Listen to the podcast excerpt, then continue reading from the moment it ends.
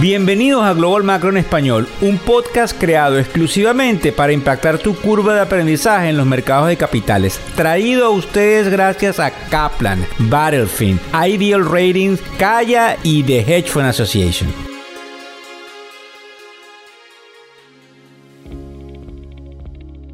Bueno, ¿cómo están? ¿Cómo les va? Hoy es lunes 16 de octubre del año 2023. Ya ustedes saben cómo es. Buenas noches, buenas tardes o buenos días, dependiendo de dónde nos están escuchando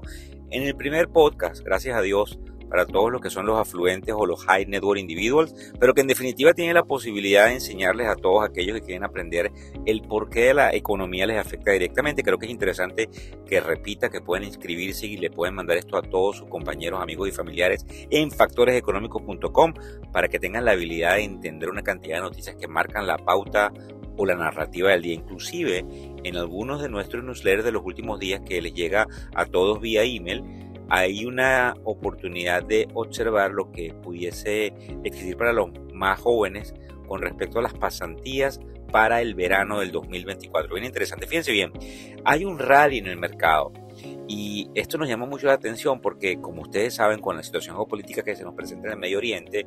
pudiésemos estar en puertas de algún tipo de guerra que pueda no solamente sobrepasar la región, sino inclusive llegar a otros niveles. Sin embargo, el mercado sigue estando muy fuerte y por eso observamos el Dow Jones subiendo. Los que tuvieron la oportunidad de ver el programa institucional que hicimos el día de ayer, domingo, nos vieron eh, enfatizar ese proceso que de una u otra manera pronostican quienes tienen la habilidad estadísticamente de eh, seguir el mercado de capitales.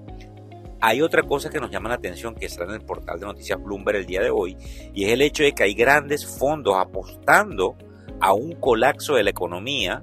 eh, sin eh, definitivamente poder eh, darnos a entender cuál sería el causante de dicho colapso, pero creo que le, toman, ah, le presten atención al respecto a ese artículo de Bloomberg. En el caso de LinkedIn, hemos observado que eh, hay una noticia donde se despiden a 688 trabajadores. Recordemos que LinkedIn es eh, una de las subsidiarias de la importante compañía Microsoft. En el caso que nos atañe, porque todos están esperando allí que hable de Venezuela,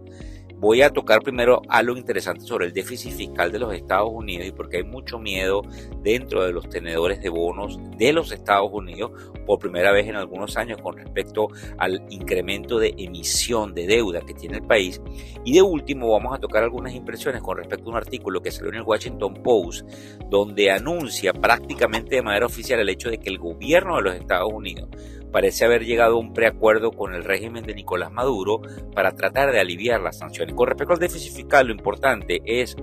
en dónde se encuentra en los niveles actuales. Para que tengan una idea, en la crisis del 2008-2009, el déficit fiscal de los Estados Unidos estaba en 9.6%. Actualmente está en 8.4% con respecto al Producto Interno Bruto, que en inglés se llama Gross Domestic Product. Para que tengan una idea, oficialmente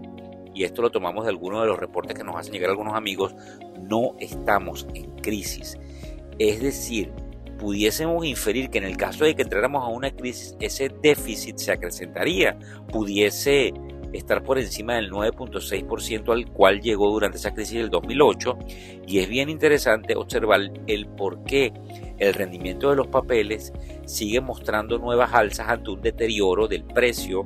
de los bonos para los que se nos unen, los nuevos, los que quieren aprender más, en la medida en que el precio del papel baja, el rendimiento del mismo papel sube porque son indirectamente proporcionales. Para que tengan una idea también, dentro de las estadísticas, el gasto del gobierno llegó al 14% en el momento en el cual hubo una guerra civil en los Estados Unidos, al 24% en el momento en que hubo la Primera Guerra Mundial, al 44% en el momento de la Segunda Guerra Mundial, el gasto público llegó al 54% del gasto general de la nación cuando tuvimos el COVID. Aquí lo importante e interesante es entender a dónde podríamos llegar en el supuesto de que entráramos en una caída vertiginosa de la economía americana. Volvemos a repetirlo, no es lo que estamos pronosticando, pero sin embargo hay algunos que han estado cubriendo riesgo y haciendo énfasis en que podemos ver eso. Dentro de la tribuna queremos ser bien eh, responsables en hacerles entender de que nosotros no observamos eso en el mediano plazo. Inclusive en el programa de televisión del día de ayer repetimos, también hablamos de que las expectativas de recesión para el 2024 habrían caído un poco del 54 a tan solo el 48%. Para todos los venezolanos, voy a esta última parte que nos interesa a todos y que obviamente tiene un aspecto fundamental en la formación de los precios del petróleo, y es el hecho de que Venezuela pudiese reinsertarse. Creo que como venezolano debo también responsablemente admitir que muchos estamos incrédulos de que en Venezuela exista la posibilidad de un proceso electoral transparente, porque desde el punto de vista histórico creemos que en Venezuela no eh, sería la excepción para el hecho de que eh, pudiésemos observar que esa eh, probablemente dictadura que hay en el país, entre comillas, pueda salir por unas elecciones transparentes. Sí creemos que va a haber algún cambio en el país, pero también creemos que va a haber una, eh, digamos, tácita posibilidad de cogobierno. Nosotros creemos que Venezuela se inserta nuevamente en los mercados de capitales, que Venezuela tiene la habilidad nuevamente de repuntar en materia económica, algo que nos haría para como venezolanos muy contentos, pues porque obviamente venimos de esas raíces, pero también creemos que es muy complicado hacer un, desmontaje del régimen y del aparato burocrático actual. Entonces eh, queremos poner nuestro granito de arena en, esta, en este podcast del día de hoy, 16 de octubre, que probablemente quede para la historia, donde decimos que Venezuela, a pesar de que se reinserte en los mercados internacionales, tendería a tratar de eh, gobernarse a medias, donde probablemente el, el giro que tome la nación sea un cambio dentro de las políticas monetarias del régimen y que probablemente la figura a eh, gobernar el país eh, ya no,